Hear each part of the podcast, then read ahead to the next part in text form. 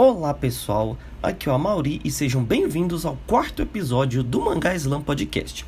No episódio de hoje falaremos sobre Dragon Ball, né? Dragon Ball que é uma obra muito nostálgica para a maioria das pessoas aí que tem mais de 20 anos de idade, imagino eu. E assim, eu que tenho 33 anos de idade, Dragon Ball fez parte da minha infância em vários momentos. Não só no Dragon Ball Z, como foi para muitos, mas no Dragon Ball clássico também, por aí vai, né? Mas antes de começarmos aí o papo sobre Goku e sua turma, gostaria de indicar uma coisa bem bacana que saiu essa semana, assim, para não dizer hoje, né? Porque saiu hoje, mas provavelmente no dia que você vai estar ouvindo esse podcast, já vai ter saído há alguns dias, né? Que tô costumando soltar os episódios na segunda e eu tô gravando aqui hoje no sábado, né? É, é a série live action de Cowboy Bebop, feita pela Netflix. Eu vou dizer para vocês que o que eu assisti ali, eu achei incrível, sinceramente. Só tive tempo de assistir aí por enquanto o primeiro episódio antes de gravar aqui o cast, mas eu achei bem interessante. A adaptação da Netflix ficou muito bem feita. É, os personagens tiveram um respeito muito grande pela, pela personalidade deles e tal. E também pela. Eu achei muito bacana o jeito, porque eles não colocaram todos americanos brancos, né? O protagonista lá, ele é asiático, o outro rapaz é um preto. Tem a moça lá também, que a moça é americana, né? Aparentemente. Mas assim, a, a demografia, assim, a demografia não, a variedade, né, de nacionalidades, isso me deixou bem impressionado. Fora que, como a, a primeira fase, né, que passa no primeiro episódio se passa no México, né? Achei muito interessante. O México, assim, fictício, né? O México intergaláctico. Mas, assim, Cowboy Bebop foi uma, uma obra que eu tive um contato com o anime, eu nem me lembro se eu assisti tudo. Inclusive, eu quero até dar uma reassistida nisso. Eu tenho o um mangá do Cowboy Bebop aqui. Foi uma história até engraçada, que eu lembro que eu tinha esse mangá da JBC, né? Aquele meu tanco em seis volumes. Eu lembro que tem uma época que eu comentei aqui no cast, já que eu passei um aperto, eu vendi um monte de mangás. E eu lembro que eu fui na mesma livraria que vendia esses Cowboy Bebops no segundo momento, acho que alguns meses depois, e eu vi que eles ainda estavam lá. Como se diz, eu, eu quase penhorei o meu mangá do Cowboy Bebop. Eu fui lá e consegui pegar ele de volta, inclusive ele está aqui na minha coleção até hoje. Eu lembro que eu li ele na época que eu comprei, uns 15 anos atrás, eu tenho que reler novamente porque eu acho que a obra vale. Apesar de muita gente comentar que o mangá é uma adaptação bem fraquinha em vista do anime, né? Mas é isso aí, fica um parabéns para Netflix e parece que eles aprenderam com Death Note, né? Porque dizem que Death Note é um filme terrível. Eu não tive nem coragem de assistir depois de ter visto aquele trailer horrendo. E assim, eu não tive coragem de assistir. A Netflix ficou bem mal com aquilo, né? Muita gente reclamou. Eu não vi ninguém falar que gostou. Talvez alguma pessoa que caiu desapercebida sem saber que o filme era uma adaptação deve ter achado bacaninha, né? E assim, William Defoe que tinha feito a voz do Ryuku, isso deve ter chamado a atenção de algumas pessoas. Mas fora isso, horrível. Horrível, horrível, horrível. Todo mundo é, reclamou. E quando é assim, eu nem perco meu tempo assistindo o filme, né? Como por exemplo foi Lanterna Verde, o primeiro Esquadrão Suicida. Quando todo mundo reclama assim, eu nem vejo. O Esquadrão Suicida, o primeiro, até tenho curiosidade de ver, porque dizem que não é tão ruim assim, né? Mas o Lanterna Verde, o Death Note, fica no limbo aí. Quem quiser veja. Eu tô igual a Lamour, né? Quando ele não gosta de uma adaptação da obra dele para filme, ele nem assiste. Mas é isso aí. Netflix, Cowboy Bebop, assistam. Agora voltando ao tema do anime, né? do, do tema do anime, voltando ao tema do podcast, falarei sobre Dragon Ball hoje, né? Dragon Ball, para mim, a Mauri, quando era um jovem Amaurizinho, comecei minha descoberta de Dragon Ball no sábado animado do SBT. Não sei se o pessoal que tá ouvindo o cast vai ter idade para lembrar disso, né? O sábado animado ali nos manhãs de sábado do SBT, passava aquela primeira saga lá do Goku, né? A saga que é intitulada como Dragon Ball normal, sem seu Z, sendo que no mangá não tem essa diferença, né? No mangá é tudo Dragon Ball e num segundo momento vira Dragon Ball Super, né? Só tem isso, essa separação. Mas vamos lá. Eu lembro muito bem da, da música de abertura lá, vamos desvendar as esferas do dragão. Era muito bom. Nossa, era, um, era um, um, anime que eu tinha muita nostalgia, porque a dublagem era muito bem feita, assim. Eu achava a dublagem. Nossa, a dublagem do Mestre Kami era incrível. A voz era. combinava perfeito. Tanto que quando eu leio Dragon Ball até hoje, a voz que me vem à cabeça é a voz daquela dublagem. E assim, era, era um anime muito interessante. Eu lembro de ter visto alguns episódios picados, né? Não lembro de ter visto todos os episódios que saíram. Lembro bastante da Red Ribbon, lembro do torneio. O torneio, inclusive, eu não lembrava de nada direito, eu lembrava só que tinha um torneio e que o Mestre Kami lutava com o Goku disfarçado. Só lembrava disso. E que tinha um cara fedido que peidava no, nos adversários. Era isso que eu lembrava. E agora, felizmente, porque depois da minha velitude, agora com os 30 anos, eu consegui ter condições de correr atrás de ter as edições do Dragon Ball. E graças aos céus, a Panini está lançando essa edição definitiva do Dragon Ball, que assim, eu recomendo ela apenas para quem tem uma condição melhor ou para quem não está colecionando nada. Porque ela é uma obra que tem uma periodicidade não muito constante. Ela às vezes sai mensal no começo, ela sai bimestral também. Mas assim, eu imagino que ela ficou um período trimestral durante a pandemia e agora ela voltou a ser bimestral novamente. É, o Dragon Ball Edição Definitiva é uma edição incrível. Incrível mesmo. Recomendo que se você queira conhecer a obra, pegue alguma edição aí que você acha interessante na Amazon, porque na Amazon tem umas promoções bem bacanas. O preço de capa é R$ 64,90. Mas eu já achei é, edições por 32, por 35 reais, e sempre que dava eu comprava. Agora eu estou tentando seguir e eu fico muito feliz porque o pessoal da Mandrake Comic Shop, meus amigos aqui de Goiânia, da loja, conseguiram, né? Um abraço aí pro Thiago e pro Faina, tampar dois buracos que tinha na minha coleção. Eu tinha até parado de ler, porque eu tinha do 1 aos 6 e não tinha o 7, 8 e tinha o 9. E quando eu fico com esses buracos na coleção é incrível. Eu sempre dou uma desanimada e não continuo a minha leitura. Até tapar o buraco, porque eu sei que eu vou empolgar eu vou ler rápido e quando eu chegar naqueles números que estão buraco, eu vou ficar muito chateado. E eu não consigo ler scan, é isso aí, gente. Aí eu, graças a, a eles, tampei o buraco até o volume 7.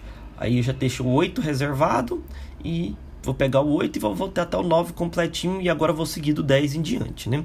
É uma coleção que eu também tinha feito uma pausa, porque o número 9 estava raríssimo e a Panini agora tá tendo uma maturidade melhor aí, tá conseguindo graças ao, ao pedido de todos os leitores fazer algumas reimpressões. E o número 9 era um número que ele saiu, não durou dois meses e sumiu das prateleiras. Obviamente, imagino que pelas tiragens baixas, né? Porque uma edição que já custava R$ 64,90 há um tempo atrás e agora com esses reajustes da Panini subiram pra, subiu para R$ 69,90, não é uma edição que a Panini vai fazer uma tiragem muito grande, né? Ainda mais um número mais afastado ali, já se aproximando na casa dos 10. Uh, e esse número é o que tem o Ten Han na capa. E ele era um número que ficou assim, marcou, porque eu falei, putz, não vou continuar a coleção, sendo que tem esse número que vai ficar raro. E eu lembro que foi bem engraçado, que foi dois meses, eu lembro que foi quando eu olhei que esse número estava raro, eu dei uma pausa nessa coleção e foquei em outras. E quando eu fiz isso, li dois meses, como eu disse, a Panini anunciou a reimpressão e eu peguei ela na Shopee em uma loja. Fiquei bem feliz porque é, esse tipo de, de, de, número perdido, às vezes a gente perde e não consegue achar. O Hokuto no Ken 7, como eu citei alguns episódios atrás, também estava assim para mim. E eu retomei a coleção graças a esse número que eu consegui encontrar. Mas voltando aí agora ao Dragon Ball e falando da história, né? Saindo um pouco desse lado do colecionismo e indo mais para um lado da história. Dragon Ball era uma, uma, assim, uma história que eu lembrava muito de cabeça. E, e, a minha cabeça me, me faz muitas falhas de vez em quando. Eu não confio muito na minha memória antiga. E eu lembrava muito que tinha, obviamente, aquela cena que todo mundo lembra lá da infância, do Goku dando um chutinho lá na, na Buma pra ver, uai, cadê o seu pipiu? que era um negócio bem inocente, né? Mas era até esquisito, né? Pra, um, um anime que passava na televisão para criança. Eu não lembro se passou isso no SBT, mas eu lembro da polêmica que ficou depois, né? Por isso que eu falo que eu não confio na minha cabeça. Mas eu lembro ali que tinha o começo do, ten, do que tinha o Yantia, né? Tinha a Bulma com, encontrando Goku, o Yantia, depois eles se juntavam com o Kuririn e iam pro treino do Mestre Kami. Essa parte eu tinha uma lembrança bem vívida na minha cabeça. Principalmente o treino do Mestre Kami, que era uma, que é uma saga assim que deve ter sido que, uns três episódios, que era bem legal. Mas assim, acompanhando pelo mangá e principalmente por essa edição definitiva, eu tive um panorama melhor de como era o trabalho do Akira Toriyama. Porque se vocês não sabem, já teve muitas publicações aqui de Dragon Ball no Brasil, né? Teve a primeira da Conrad, que foi aquele formato meio tancô. Depois teve a definitiva da Conrad, que era um papel mole, né? Uma capa cartão e, e, beleza. Depois a Panini pegou os direitos e publicou numa versão tancou normal com papel jornal. Agora a Panini está republicando, se eu não me engano, acabou de terminar esta, essa versão tancou com papel offset melhor, né? E antes de, de, iniciar essa versão do offset do Dragon Ball, eles lançaram essa edição definitiva capa dura, né? Que é a mesma edição da Conrad de papel mole, só que essa edição é capa dura. E nessa capa dura tem todas as páginas coloridas. As que são full color, né? Aquelas páginas que são todas coloridas mesmo. E aquelas que são só coloridas em tom de bege, tom de vermelho, que acontece muito no Hokuto no Ken. Quem coleciona sabe do que eu tô falando, né? E assim, é o cuidado que a Panini teve. Eu imagino que essa edição deve ser uma edição definitiva que foi feita fora e trazida para aqui, obviamente, mas assim, o cuidado que a Panini teve é algo que eu achei muito bacana. A lombada forma um desenho, só que ela não é aquele desenho meio desconfigurado, igual acontece, por exemplo, no Dragon Ball Super, que é uma que eu estou colecionando aqui, que o desenho é bem ele bem desnivelado. Às vezes na edição, sei lá, 8 ele tá no, no rumo, na 9 tá um pouquinho para cima, aí na 10 retoma o rumo e na 11 tá um pouquinho para baixo. Quando você olha o desenho, você consegue enxergar, né, o desenho das lombadas, mas cara, é feio porque não fica certinho, sabe? Já nessa edição não, né? Por ser capa dura, imagino que eles tiveram um cuidado melhor. E quando você coloca as edições um do lado da outra, realmente fica um desenho muito bonito. Obviamente, como eu disse no começo, é uma coleção cara, uma, uma coleção para colecionador mesmo. Eu agora, graças ao meu trabalho, me permiti comprar algumas coisas mais de luxo. Eu consegui fazer essa edição, né? essa, essa coleção e estou adorando. Mas eu não recomendo, como eu disse, graças aos reajustes, para quem não, não, não, não tem essa condição financeira para isso. Por exemplo, eu recomendo para quem quer correr atrás do mangá de Dragon Ball, aquele box que você acha até com uma certa frequência na Amazon e em algumas lojas online. Um box não que vem com pôster e todas as edições da versão Tanko. Esse sim é uma coleção de Dragon Ball que eu recomendo para todos. E, e, uma coisa que Dragon Ball me despertou nessa segunda, nesse segundo contato mais próximo que eu tô tendo com ele, e, e, o primeiro contato com o mangá, que eu nunca tinha lido, é a questão assim do humor, né? Como o humor no começo de Dragon Ball é algo latente que, inclusive, meio que se perdeu ali depois da saga do Freeza. Obviamente que tem, né? A questão do humor, o Goku é sempre fazendo as palhaçadas dele, é bem humorado e tal, mas eu sempre observo que a parte de luta tomou mais à frente de Dragon Ball. E no começo, é, Dragon Ball era um mangá que era bem de piada e luta. Piada e luta. Era meio que dividido, não era é, majoritariamente só de luta e, e, o, e, o, humor era em segundo plano, como é hoje em dia, né? Isso é interessante, porque o, o Akira Toriyama é conhecido por outras obras, como por exemplo Dr. Slump, onde é humor que era o carro-chefe, né? Dr. Slump eu nunca li, infelizmente, tenho muita vontade de ler, mas a edição aqui no Brasil é meio difícil de achar completa e eu estou evitando comprar picado. Dr. Slump é um mangá de comédia, não sei se tem luta, imagino que não. Mas é claro que o Akira Toriyama também tem uns one-shots que foram lançados pela Conrad aí. Um dia eu quero até resenhar esses one-shots aqui, porque eu sou um fãzaço do trabalho do Akira Toriyama. É, eu tenho alguns aqui na minha coleção, é, não li nenhum ainda inteiro. E para mim só me falta o Nekomajin para eu ter todos os one-shots do Akira Toriyama, né? E eu imagino que eu fechando essa coleção do Dragon Ball, tendo o Dr. Slump, os one-shots, vai faltar só o Jaco, Patrulheiro Espacial, que inclusive é um mangá que saiu em papel jornal ali bem baratinho na época e não acha fácil em lugar nenhum por menos de 40, 50 reais, né? Eu tava, uma vez eu vi um de 30 reais, tentei oferecer menos, a pessoa não aceitou na Shopee. E eu tô achando que eu vou ter que desembolsar aí os 50 reais, porque esse mangá ele vai e volta, né? Como ele é um, algo meio difícil de encontrar, quando ele aparece é na faixa dos 50 reais. E é isso aí, né? Infelizmente, quando a gente quer conseguir algumas raridades, a gente tem que se dispor e pôr a mão no bolso mesmo. Infelizmente, por conta dos mercenários livres, né? Mas tudo bem. Voltando aqui ao Dragon Ball, eu acabei de ler hoje pela manhã a, a saga do torneio, né? O primeiro torneio de artes marciais, onde o, o mestre Kami se disfarça de Jack Chun, que inclusive Jack Chun, né? Que inclusive esse Jack Chun é a capa do volume 4, que eu estou aqui com ele em mãos. É, e, e, o que eu tenho a dizer é que é uma saga incrível, gente. Incrível, incrível, incrível. As lutas são muito criativas. A solução pra luta final. Assim, se você nunca leu Dragon Ball e não quiser spoiler dessa parte, eu vou falar para você que você pode parar o cast por aqui. Mas quem tiver coragem de ouvir o, o spoiler, eu não tenho muito problema com isso. Ou quem já leu e só quer um, um ponto de vista, vamos continuar aí, né? Aviso de spoiler dado, vamos lá. É, a luta do torneio acaba assim. A melhor luta de todas que eu achei é a última, obviamente, do Jack Chun com o Goku. É, a, a, luta que precede essa luta é com aquele rapaz que parece um indiano.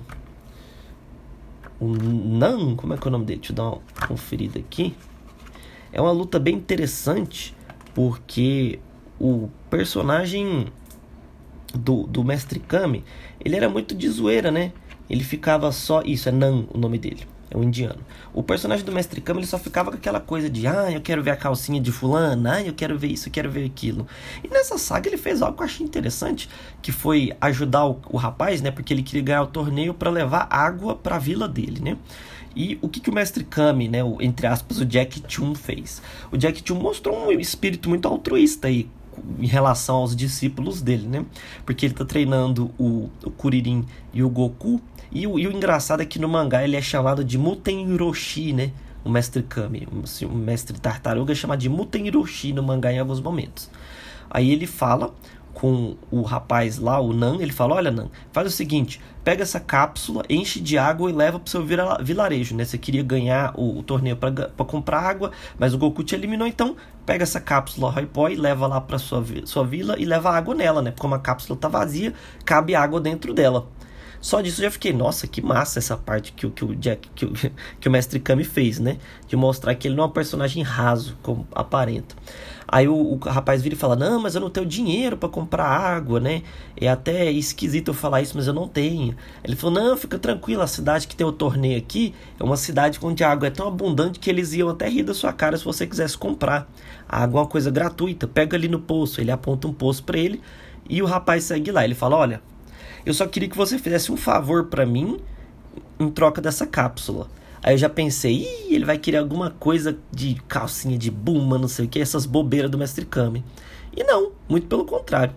Ele fez o seguinte: ele pediu, porque o Nan era careca, né? Ele pediu pro Nan se disfarçar de Mestre Kami. E o Yantia veio falar com ele: Ah, Mestre Kami, não sei o que. Ele fala: Cara, eu não sou o Mestre Kami. Aí ele fala, como não? Isso aqui, não, olha ali na plateia, o mestre Kami lá, ó. Ele aponta, aponta pro Nan. E a gente só consegue identificar que é o Nan porque ele tem um, um pontinho preto na testa, tipo uma pintinha assim. Aí o Yantia fala, nossa, é verdade. Ele mostra pro, pro Goku e pro, pro Kuririn, eles ficam, não, é verdade, ó, realmente não é. E o Goku, na inocência dele, fala, não, mas não tinha nem como ser, era, tal. o Goku muito inocente, como sempre, né? Isso, o mestre Kami explica que, por que, que ele fez isso?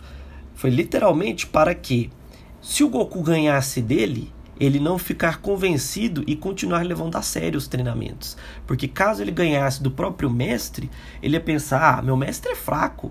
Ou então ia pensar assim: ah, eu tô muito forte, eu não vou treinar tanto. Ia virar, como se diz, um Romário do, do, das artes marciais. E não foi o que aconteceu, graças ao Mestre Kami. Porque o Mestre Kami, numa reviravolta incrível, naquela parte que ele sai caindo, eu pensei, não, ele perdeu, né? Porque o Goku dá um Kamehameha, ele pula, ele dá um chute, joga ele para fora da plataforma, que foi na luta final. Eu pensei, ele perdeu. Ele enfiou na lateral da, da base do, do onde está rolando, rolando a luta, né? Quem, quem assistiu o anime do Dragon Ball sabe aquela base de pedra quadrada onde o pessoal luta, que é sempre aquela regra, né? Se a pessoa cair para fora da base, ela perde. Naquela base, quando o Mestre Kami estava para cair, ele enfiou o pé na lateral da base e não caiu. Aquilo para mim foi uma força de vontade incrível, hein? Mas no final acabou que todos os dois ficaram muito desgastados e o Mestre Kami observou: ó, como o Goku tem um braço mais curto e a perna mais curta que a minha, foi lá e deu um chutão na cara do Goku e o Goku deu um chutão na cara dele. Algo bem Cavaleiro Zodíaco, aquela cena que cada um dá uma porrada no outro. Foi bem isso. É, cada um deu um chute no outro e os dois caíram. Só que o que aconteceu, como o Mestre Kami é maior e tem a perna mais longa, ele conseguiu dar um chute mais forte e derrubou o Goku. E assim, essa parte foi uma parte onde eu vi o humor de Dragon Ball se é, se acender novamente, assim, e foi onde eu entendi que realmente ali o, o humor era muito mais o foco. Na hora, o, o, o aquele locutor da luta, ele fala, ó, oh, quem levantar e falar eu venci, nhenhenhê, ganhou. Na hora que ele falou, eu venci nhenhenhen, eu tive que fechar o mangá para poder dar umas risadas, porque foi algo bem engraçado. Tipo assim, se ele só falasse assim, só falasse assim, ah, eu ven... quem levantar primeiro e falar, eu venci, ganhou, era uma coisa. Agora ele falar que o primeiro que levantasse e desse um sorriso e falasse, eu venci, nhenhenhen, ganharia, aquilo ali pra mim. eu dei muita risada. Eu dei uma risada agora, mas na hora eu dei muito mais. Eu tive que fechar o, o mangá e fumar a página e tudo pra pôr, não me perder onde eu tava e rir. Depois que eu me, me recom, como é que é? recompus, eu abri o mangá novamente e continuei a leitura. Foi um negócio assim que eu achei sensacional. E é muito legal você, por exemplo, observar a plateia da luta, né? Que na plateia sempre tem um gatinho, um cachorro, um bode. É muito legal essa, essa questão da criatividade do Akira Toriyama de colocar personagens. É, ixi, eu não lembro a palavra assim, antropoformalizados, né? O que faz em Beastars lá, pessoas que são meio humanas, meio animais. Acho bem legal. E, e, assim, é muito bonito o desenho da Akira Toriyama, ainda mais ele colorido. Eu acho que é algo muito válido. E mesmo se você pegar é, a versão sem ser a versão colorida, é, vale a curiosidade de pesquisar na internet quando você vê que é um capítulo de página colorida, para você ver a arte do Akira Toriyama no máximo, assim, com a pintura. É muito bonito mesmo, é algo assim sensacional. Vou falar que as primeiras páginas do primeiro volume me ganharam de uma forma incrível. Na hora que eu vi aquelas páginas coloridas tão bonitas, foi onde eu decidi que eu ia fazer essa coleção para valer. Fora que, como eu sou um fã muito grande de Dragon Ball desde a minha infância, ter essa coleção para mim vai ser uma vitória, porque eu vou conseguir ler a história completa de uma forma completa, vendo todas as páginas coloridas, é, tendo todos os, os guias né, que mostram as palavras que falam no mangá que são palavras usuais, mas no Japão o que, que elas significam e tudo mais. Mas eu imagino que o glossário né, que tem nos extras do final também tenha na versão né, tancou sem ser essa versão especial. Mas fica aí a minha recomendação, se você puder, se você quiser e puder, né, no caso, faça essa edição definitiva, porque ela é uma edição muito bonita e uma edição que, que traz, agrega muito na coleção. Vou falar que a lombada dela é bem de lombadeiro safado mesmo. Vou falar que quando eu vi a lombadinha se formando assim, o desenho do Goku, eu fiquei muito feliz. E eu quero muito ter essa coleção aí, que se eu não me engano são 36 volumes, é uma coisa para mais de 30. Mas vale a pena, né? Aliás, perdão, acho que eu estou confundindo com a edição normal, né? Mas assim, é uma coleção que tem mais de 20 números aí e ela vai ficar muito bonita e muito cara. Portanto, só faça se você tiver condições, né? Ah, o, o, como se diz, a economia não está no seu auge. Infelizmente, graças à pandemia, o nosso desgoverno, mas é isso aí, né? Não vamos entrar em detalhes que não sejam mangá, pelo menos não aqui. Então vamos lá. Fico por aqui com recomendação tanto do Cowboy Bebop quanto do Dragon Ball edição definitiva. Se vocês puderem, leiam. Um forte abraço e fui!